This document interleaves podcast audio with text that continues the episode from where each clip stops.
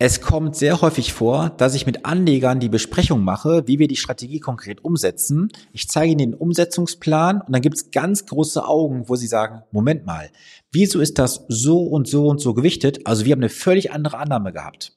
Warum du als Anleger gewissen Annahmen nicht auf den Leim gehen darfst, das ich gleich in dem heutigen Video. Ja, wir Anleger neigen dazu, dass wir das, was wir in der Heimat haben, meistens überbewerten und sagen, das möchten wir auch gerne zu einem großen Anteil im Portfolio umsetzen. Nicht selten kommt es vor, dass Anleger mir sagen, ich möchte Deutschland mit 10, 15 Prozent im Portfolio gewichten, wo ich sage, ist das so schlau, was du da möchtest? Dann schau mal, es gibt Fälle, da habe ich einen Mitarbeiter, der ist beim DAX-Konzern angestellt, hat Mitarbeitervorzugsaktien, hat entsprechendes Wohneigentum in Deutschland, ähm, arbeitet in Deutschland, wohnt in Deutschland logischerweise und möchte dann auch mit einem großen Teil in Deutschland investieren. Das ist auch ein Klumpenrisiko. Weil geht es im DAX-Konzern schlecht, hast du weniger von deinen Aktien. Geht es im DAX-Konzern schlecht, hast du vielleicht auch Risiko, dass du einen Arbeitsplatz verlierst und so weiter. Also das ist eine Kettenreaktion, die eintreten könnte. Und ich gehe halt gerne hin, ich nutze halt gerne eine Weltkarte, jetzt kein Atlas im klassischen Sinne, sondern ich schaue mir an, wie weit ist denn die Welt aufgebaut auf den Kapitalmarkt. Das, dazu gibt es entsprechende Informationen. Wenn ich jetzt mal diese Information hier zu Gemüte führe, also es schwankt mal ein paar Prozentpunkte rauf oder runter, also minimale Prozentpunkte, dann habe ich jetzt hier eine Liste von Ende 2021, die von Ende 2022 hat sich nicht gravierend verändert. Da sehen wir, dass die USA ausmachen 60 Prozent, mit Kanada zusammen sind es insgesamt 63 Prozent. Das heißt also 63 Prozent der weltweiten Kapitalisierung der Weltbörsen sitzen USA und Kanada. Dann gehen wir mal nach Europa. Da haben wir dann UK, also Vereinigtes Königreich mit 4%, Niederlande 1%, Dänemark 1%, Schweden 1%, Schweiz 2%, Italien 1%, Spanien 1%, Frankreich 2% und dann, oh Wunder, Deutschland mit sage und schreibe 2%. Dann geht's weiter nach ähm, Asien mit Indien 2%, China 4%, Korea 2%, Taiwan 2%, 1% Hongkong und 6% Japan, 2% Australien und das andere ist dann auch unterhalb eines Prozentpunktes. Jetzt müssen wir uns eine logische Frage stellen. Wie bauen wir jetzt eigentlich so eine Strategie konkret auf? Also meine Devise ist ja, dass wir in bis zu 15.000 Einzelwerte investieren, dieser ganzen Welt AG, so nenne ich es mal einfach, und dass wir hier keine große Gewichtung machen in ein Land, wo wir eh schon wohnen. Warum? Das würde zu einem Klumpenrisiko führen. Zweitens, gehen wir Anleger sehr häufig dazu über, dass das, was wir kennen, auch überbewerten. Das heißt, wir suchen uns eine rationale Entscheidung und sagen, hey, das, was ich doch in Deutschland kenne, Volkswagen, Daimler, BMW, BASF, Bayer und wie sie alle heißen, das sind Unternehmensnamen, die kenne ich. Ich konsumiere vielleicht sogar was von dem, weil ich selber einen Volkswagen fahre oder ein Audi ähm, oder ein BMW, whatever. Und dann gehen wir hin und wollen das, was wir dann kennen, auch in einer Übergewichtung im Portfolio berücksichtigen. Das ist sehr, sehr gefährlich, weil es hat doch schon einen Grund, warum Deutschland gerade mal zwei Prozent der Weltbörsen ausmacht, von der, von der Kapitalisierungsgröße her. Ich habe das in den letzten ähm, YouTube-Videos und Podcasts auch mal so ganz plastisch dargestellt. Was kümmert sich der Fliegenschiss auf der Torte, wenn der Elefant daneben scheißt? Also stell dir das mal bitte bildlich vor. Du hast eine Torte dort, da kackt dir eine Fliege drauf Du störst dich an diesem Fliegenschiss auf der Sahne zum Beispiel und der Elefant scheißt dir daneben. Worüber ärgerst du dich jetzt mehr? Über den Elefantenschiss oder über den Fliegenschiss? So, die allermeisten würden sagen, ey, auf den Elefantenschiss gucke ich jetzt mehr. Klar, weil er auch größer ist, keine Frage. Und so sollte es auch beim Investieren vorgehen. Da, wo das meiste Geld sitzt, da musst du auch prozentual gewichtet am meisten investieren, sprich den USA mit rund 60 Prozent. Jetzt geh aber nicht bitte hin und kauf dir irgendeinen S&P 500 ETF oder irgendeinen MSCI World Index, du sagst, hey, das ist ja entsprechend weltweit gewichtet. Nein, aufpassen. Denn diese Portfolien haben auch, oder diese ETFs haben auch ganz große Probleme, weil sie eine ganz große Dominanz in Bereiche haben, wie zum Beispiel äh, Tech-Unternehmen.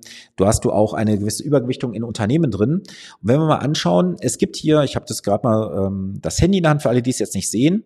Ich gehe jetzt mal in meinen App-Zugang rein und schauen wir jetzt mal ein Portfolio an von einem Kunden, der aktuell eine 100% Anlagestrategie fährt, also 100% Aktienquote.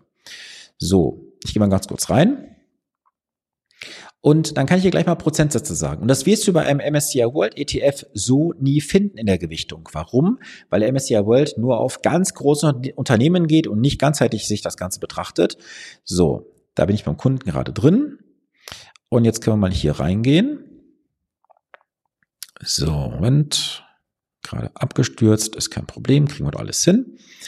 So, also wie gesagt, der MSCI World, nur große Unternehmen, das heißt, du hast Apple drin, Amazon, Facebook, also jetzt Meta, Microsoft, ähm, was hast du noch drin, Tesla und so weiter. Und Unternehmen in einer so großen hohen Gewichtung drin zu haben, ist meistens etwas tückisch, denn du hast dort ein, eine Konzentration auf gewisse ja, Sektoren, Unternehmen und das ist für dich im Nachhinein sehr, sehr nachteilig, gerade wenn mal gewisse Branchen unter Druck kommen. So, und jetzt nehme ich dir mal hier einfach so zwei Bereiche. So, der Kunde muss ich gerade gucken, der hat es jetzt nicht gehabt, aber da kann man eben reingehen. Also siehst du alles live hier. So, da, da, da, kann man reingehen.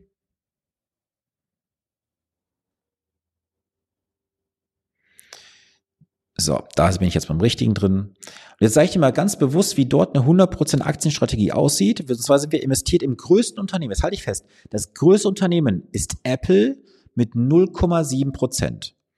Dann gefolgt von Microsoft 0,55, dann kommt ExxonMobil mit 0,24, dann haben wir noch mit 0,16 China äh, Construction Bank, dann haben wir noch Alphabet mit 0,14 und dann geht's weiter runter. Das heißt also, der dritte, mit 1, 2, 3, 4, also der achte Wert ist schon kleiner als 0,14. Das ist eine so breite Streuung. Die kriegst du draußen über gewisse ETFs gar nicht dargestellt. So, und dieses Portfolio, um dir mal so ein Beispiel noch zu geben, was jetzt hier gerade vor Augen ist. So, da reden wir jetzt über einen Zeitraum, konkret vom Jahre 2020, glaube ich. 21, muss ich auflassen. 2020 bis jetzt, da reden wir über eine Entwicklung von 49 Prozent Wertentwicklung. Also das ist schon eine sehr, sehr gute Rendite pro, Jahr, die wir dort eingefahren haben. So, nichtsdestotrotz, also ich will dich jetzt nicht mit Renditen ködern oder ähnliches. Was ich nur sagen möchte, ist folgendes. Du darfst halt nicht diesen äh, Home Bias auf den Leim gehen und sagen, alles, was ich in Deutschland kenne, füge ich jetzt meine Anlagestrategie hinzu und gewichte das jetzt über. Und gerade wenn du jetzt in der Situation bist, dass du vielleicht beim DAX-Konzern arbeitest oder beim Aktienunternehmen hast du dort Mitarbeiteraktien. Und jetzt guck mal, du hast in Deutschland ein Übergewicht vom Investment. Du hast deine Immobilie vielleicht sogar noch hier, die du selbst wohnst oder vermietest. Du hast einen Arbeitsplatz hier und dann hast du noch die Mitarbeiteraktien. Wenn du jetzt noch hingehst und sagst, hey, mein Teil des liquiden Vermögens packe ich jetzt noch in gewisse ähm, Werte in Deutschland rein, weil ich dort beheimatet bin, das ist nicht gut. Denn, wie ich bereits sagte, kümmere dich nicht um Fliegenschiss, sondern Elefantenschiss auf deinem Tisch. Der muss, da musst du investieren, nicht auf den Fliegenschiss. Und ich weiß, es ist heute ein bisschen Freestyle, diese, diese Episode, dieses Video. Mir ist einfach wichtig, dir diesen, diesen, diesen ja, diesen Missstand mal aus dem Kopf zu ziehen, dass du nicht Deutschland so als heiligen Gral des Investierens siehst und auch nicht so ein, so ein MSCI World ETF, sondern dass du dich rational damit beschäftigst, wo in der Welt ist wie viel Geld vorhanden und danach auch entsprechend ein Geldgewicht ist in dem Moment. So. Und ich hoffe, ich konnte dir heute eine kleine Inspiration liefern, dass du halt weißt, worauf es jetzt wirklich ankommt. Und wenn du sagst, hey Sven, Jo, du hast mich getroffen. Ich brauche Unterstützung. Ich weiß nicht, worauf ich achten soll, wie ich investieren soll und ich habe auch keinen Plan von. Kannst du dich darum kümmern? Ja, das kann ich tun. Du musst nur eins machen. Unter der Videobeschreibung oder im Podcast ist alles verlinkt für ein honorarfreies Erstgespräch. Buch es dir. Lass uns 30 bis 45 Minuten darüber sprechen, wie ich dich konkret unterstützen kann, deine Anlagestrategie auf Vordermann zu bringen, dass du die Renditen bekommst, die du dir versprichst. Und die wirst du auch bekommen bei mir, weil du weißt ja eins, Emotionen ausschalten, die übernehme ich, übernehme ich für dich. Du musst am Ende nur die äh, Disziplin mitbringen und die fordere ich auch bei dir ein. Und dann wirst du am Ende auch mit mir ins gemeinsame Ziel hineinlaufen. Also von daher melde dich gerne. Ich wünsche eine gesunde, erfolgreiche Woche. Bleibe klug und kühl investiert. Wir sehen uns, hören uns am nächsten Montag. Bis dahin. Viele Grüße. Dein Sven Stopka.